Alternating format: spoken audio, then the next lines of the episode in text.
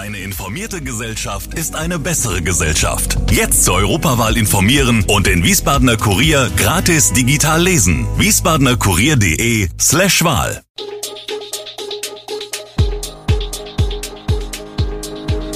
Gude, unser morgendliches News Update. Das Wichtigste aus Wiesbaden für Sie im Überblick.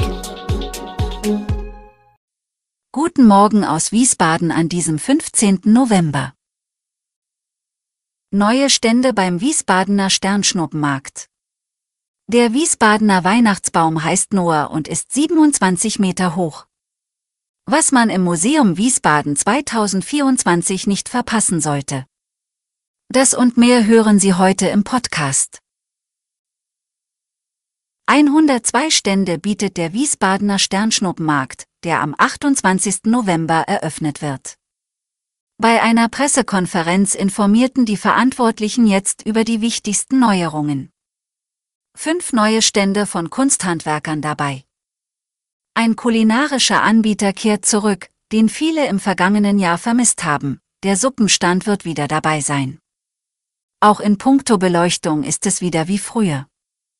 Alle 21 große Lilien erstrahlen, ebenso wie 20 kleinere Lilien in der Fußgängerzone und 51 in der Wilhelmstraße, kündigt Bürgermeisterin und Wirtschaftsdezernentin Christiane Hinninger an. Alles in umweltfreundlicher LED-Technik. Auch die Krippe wird neu gestaltet.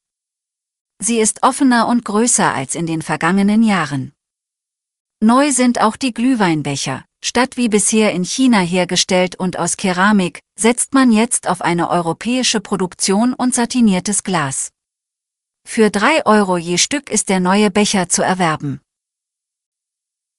Noah heißt der diesjährige Wiesbadener Weihnachtsbaum, der am Dienstag vor dem Rathaus auf dem Schlossplatz aufgestellt wurde. Bis vor wenigen Tagen stand er in Hausen vor der Höhe auf einer Weihnachtsbaumplantage. Noch ist er nackt, aber Noah wird mit 30.000 Lichtern und 250 goldenen Schleifen geschmückt und dann in vollem Glanz erstrahlen. Seinen Namen trägt er nicht zufällig, er wurde benannt nach dem am häufigsten gewählten jungen Namen in Wiesbaden. Das ist Noah. Im vergangenen Jahr war der meistgewählte Mädchenname an der Reihe, Emilia. Auf einem Riesenanhänger brachte man Noah sicher vom Taunus in die Stadt. Nach dem Abladen musste der Baum erst von Kränen gehalten werden, bis er von der Waagrechten in die Senkrechte gebracht wurde. Um dann mit dem Stamm drei Meter tief in den Boden versenkt zu werden. Weil es so viel geregnet hatte in den vergangenen Tagen, musste erst das Wasser aus dem Loch gepumpt werden, damit der Baum versenkt werden konnte. Das Jahresprogramm des Landesmuseums Wiesbaden bietet eine vielfältige Auswahl für Kunstliebhaber. Es umfasst Werke von Max Pechstein, Hans Christiansen, Günter Frutrunk und Alison Knowles, die verschiedene Kunstrichtungen repräsentieren.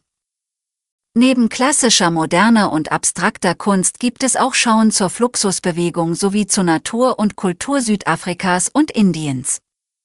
Das Museum erweitert ab Januar 2024 seine Öffnungszeiten, einschließlich eines langen Donnerstags, bis 21 Uhr, um Besuchern und Berufstätigen entgegenzukommen. Neue Ausstellungen sind für den Januar und März geplant, darunter eine Würdigung des Leihgebers Kurt Büßer sowie Untersuchungen zu Max Pechstein und der südafrikanischen Natur. Weitere Retrospektiven zu Günter Frutrunk, Alison Knowles und Hans Christiansen sind für das Jahr vorgesehen, während das Sommerfest des Museums mit der Finissage der Pechsteinschau endet. Am Wiesbadener Kranzplatz serviert Florenz Sparju in seiner Pizzabar neuerdings neapolitanische Pizza. Sparju legt in seinem Lokal Wert auf ein klassisches Angebot. Die Gäste danken es ihm, vor allem Salami und Fungi sind stark nachgefragt, berichtet der Gastronom. Ebenfalls gut geht die Margherita. Das Barkonzept unterscheidet die Pizzabar von anderen italienischen Lokalen. Denn verspeist wird die Pizza an einer langen Theke, die Gäste sitzen dabei auf cognacfarbenen Barstühlen. Das übrige Interieur ist in schwarz-weiß-anthrazit gehalten. Bargetränke, die man angesichts des Namens vermuten könnte, sind bislang nicht im Angebot. Es gibt italienisches und deutsches Bier sowie ab Ende November Glühwein. Im Sommer jedoch wird sich dies ändern. Denn dann sollen italienische Drinks hinzukommen. Geöffnet ist die Pizzabar werktags von 12 bis 22 Uhr, sonntags von 15 bis 22 Uhr. Ab Januar gibt es ab 9 Uhr Frühstück mit italienischem Gebäck zum Cappuccino. Impfungen gegen bestimmte Krebserkrankungen gehen einer neuen Analyse zufolge bei Kindern und Jugendlichen stark zurück. Besonders deutlich ist dies bei 15- bis 17-jährigen Jungen, wie eine Auswertung der DAK Gesundheit unter ihren Versicherten ergab. Dieser Trend zeigt sich auch in Hessen und Rheinland-Pfalz, weshalb die Krankenkasse auch hier noch einmal gezielt zur Impfung gegen humane Papillomviren aufruft. So sind 2022 in Hessen laut der DAK-Analyse unter ihren Versicherten 22 Prozent weniger Kinder und Jugendliche erstmals gegen HPV geimpft worden als im Vorjahr. Bei den 15- bis 17-jährigen Jungen betrug das minus 35 Prozent. In Rheinland-Pfalz gingen die Erstimpfungen gegen HPV bei den 15- bis 17-jährigen Jungen im Vergleich zum Vorjahr um 43 Prozent zurück.